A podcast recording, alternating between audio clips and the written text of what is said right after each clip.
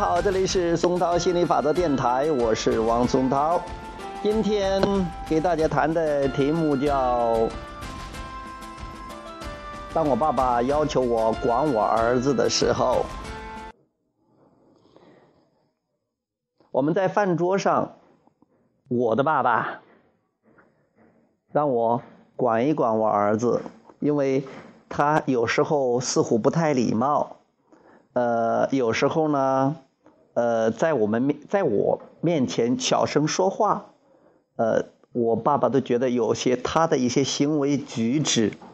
不太符合礼仪，或者说他认为不太合适。但我是怎么看呢？我是觉得我的儿子他是我的老师，他是我的朋友，那我爸爸也算是我的朋友。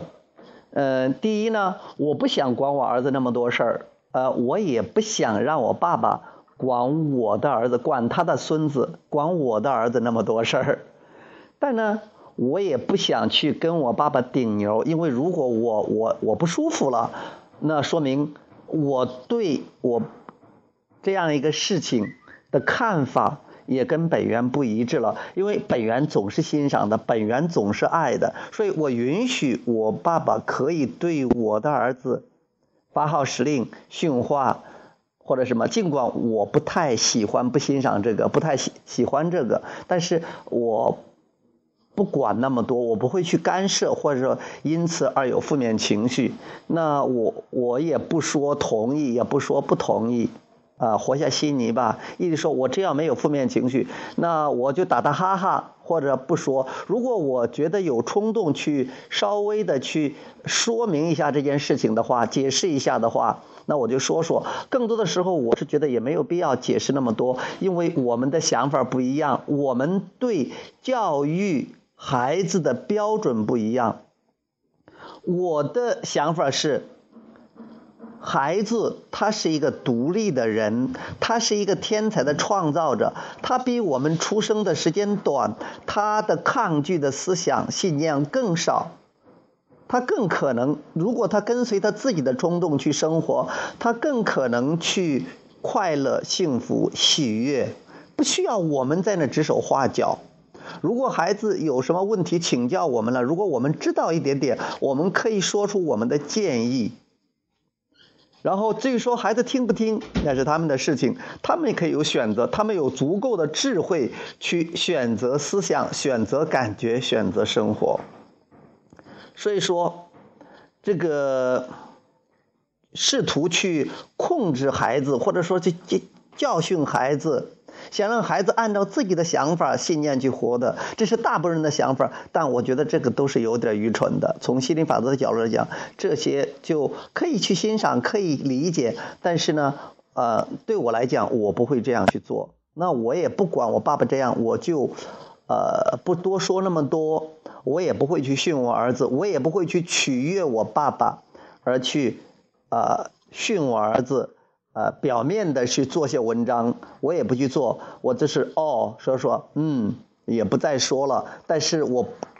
把握最重要的一点就是不要有负面情绪，不要因此而烦恼，不要因此而生气。我也知道我的儿子肯定会搞定的，什么事情他自己都可以搞定的。有时当然了，我也看到我儿子有些方面不是我想要的。啊，就是说我希望他快乐，我希望他高兴，我希望他很多思想都是积极的。他大部分时间都是很快乐的，很享受生活的。偶尔也有一些负面的情绪，比如说啊，总是喜欢打打杀杀呀，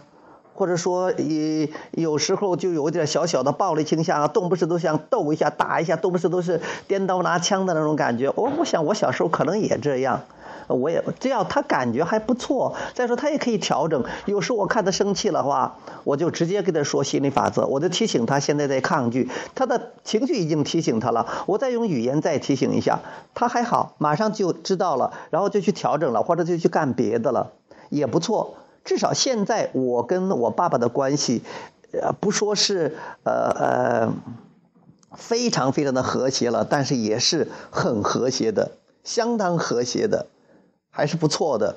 比起以前的话，呃，都真的是好到天上了，关系很很很融洽，这一切都得益于我对爸爸的看法变了，我对关系的看法变了，我跟本源的关系越来越接近，越来越连通了。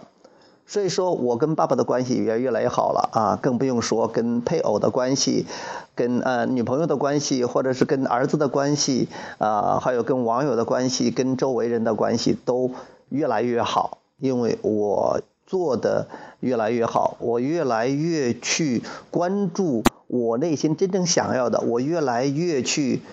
关注我的感觉，然后跟随我的感觉，跟随我的极乐，跟随我的冲动。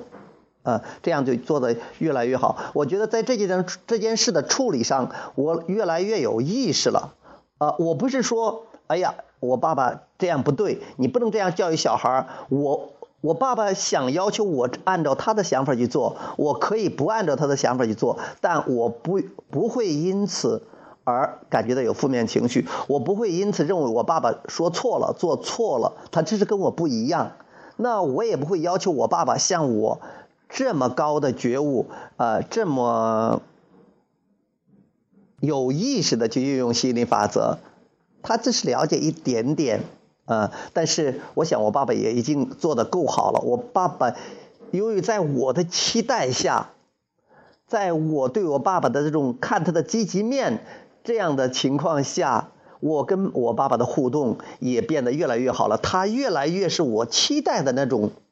那种人了，他跟我的互动是越来越是我想要的这种互动了，这本身已经非常棒了啊！我给大家讲这么多了，也其实想去分享我自己的一种感悟，想强化我对这些东西的认识，呃，也希望给大家有一点启发，嗯，而这就足够了，非常棒。OK，